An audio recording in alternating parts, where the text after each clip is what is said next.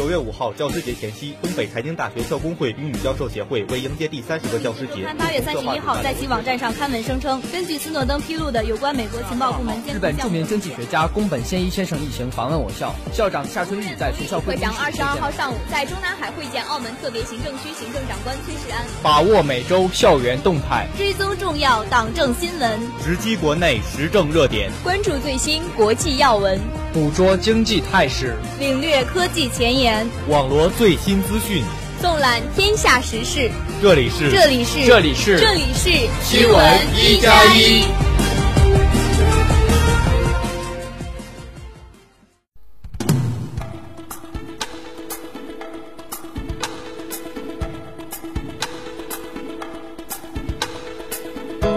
亲爱的同学们，大家好，今天是十月十三号，星期三，农历九月初一，欢迎收听新闻一加一。今天节目的主要内容有：央行宽松新举措，信贷资产质押再贷款试点九省市推广；食品打假专家董金狮涉敲诈勒索案开庭，五被告涉案七百三十万元；北约驻阿富汗部队一架直升机坠毁，致五死五伤；菲律宾南部发现疑似 MH 三七零客机残骸，菲军方称正在核实。下面请听详细内容。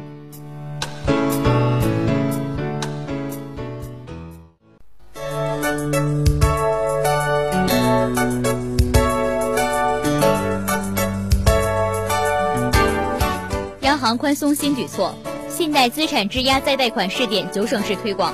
为了给稳增长提供资金弹药，银行流动性注水渠道再度拓宽。中国人民银行十月十号宣布，在前期山东、广东开展信贷资产质押再贷款试点形成可复制经验的基础上，决定在上海、天津、辽宁、江苏、湖北、四川、陕西、北京、重庆等九省市推广试点。所谓信贷资产质押再贷款，指的是银行可以用现有的信贷资产到央行去质押，获得新的资金。此举就等于是在增加市场流动性，功率与降低存款准备金率如出一辙，对银行本来也是好事一桩，盘活信贷存量资产的同时获得新资金。食品打假专家董金师涉敲诈勒索案开庭，五被告涉案七百三十万元。自称食品安全与环保卫士、中国环保第一人的董金师涉嫌敲诈勒索案，十月十二号在江苏常州市钟楼区法院开庭审理。去年，董金师因涉嫌敲诈勒索罪，经常州市公安局钟楼分局逮捕。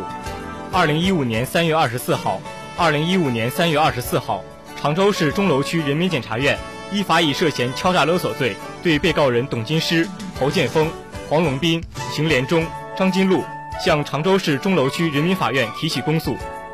案件起诉书显示，董金师等五名被告迫使相关企业交纳咨询服务费、保证金、回收处置费超过七百三十万元，其行为均触犯了刑法规定，犯罪事实清楚，证据确实充分，应当以敲诈勒索罪追究上述五位被告人的刑事责任。北约驻阿富汗部队一架直升机坠毁，致五死五伤。北约驻阿富汗国际安全救援部队十二号发表声明。确认北约部队一架直升机在阿富汗首都喀布尔坠毁，造成五名军事人员死亡。声明说，当地时间十一号下午，这架直升机在非作战状态下坠毁于北约位于喀布尔的总部营地，造成五人死亡、五人受伤。声明未透露伤亡人员的国籍，称事故正在进一步调查当中。十一号早些时候。北约部队一列车队在喀布尔市区遭受塔利班武装分子自杀式爆炸袭击，两辆汽车被严重炸毁，七名阿富汗平民受伤。美国主导的北约部队于去年年底结束在阿富汗的战斗任务，目前仍有一点三万名军事人员，目前仍有约一点三万名军事人员驻留，为阿富汗安全部队提供训练指导等支持。菲律宾南部发现疑似 MH370 客机残骸。菲军方称正在核实。通讯社马尼拉十月十二号消息，菲律宾军方十二号表示，正在核实媒体有关在菲南部岛屿上发现飞机残骸的报道。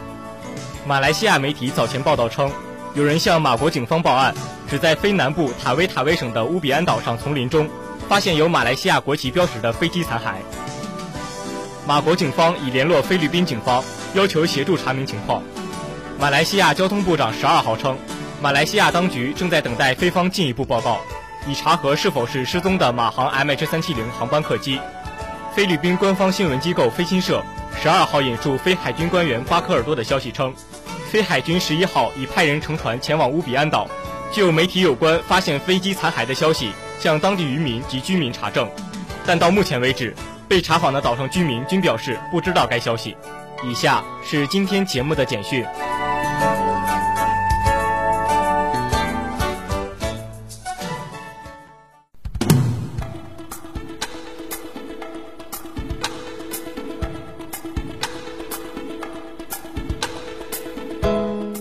博物馆《清明上河图》撤展，市民排十三小时队相送。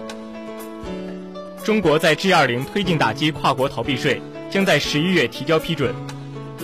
广东边防抓获二十六名越南籍偷渡人员，最小仅十四岁。白俄罗斯总统选举初步结果，现任总统卢卡申科胜出。尼日利亚一歼七战机返航时坠毁，飞行员遇难。吉尔吉斯斯坦发生囚犯越狱事件，五人被抓，四人在逃。下面让我们来关注一下天气情况。大连地区晴，西北风四到五级，十五到二十一摄氏度。以上就是本期节目的全部内容。本期节目采编蔡廷书、王艺锦，制作江雨帆、谢天。我是尹泽明，我是刘莹。我们下期节目再会。再会。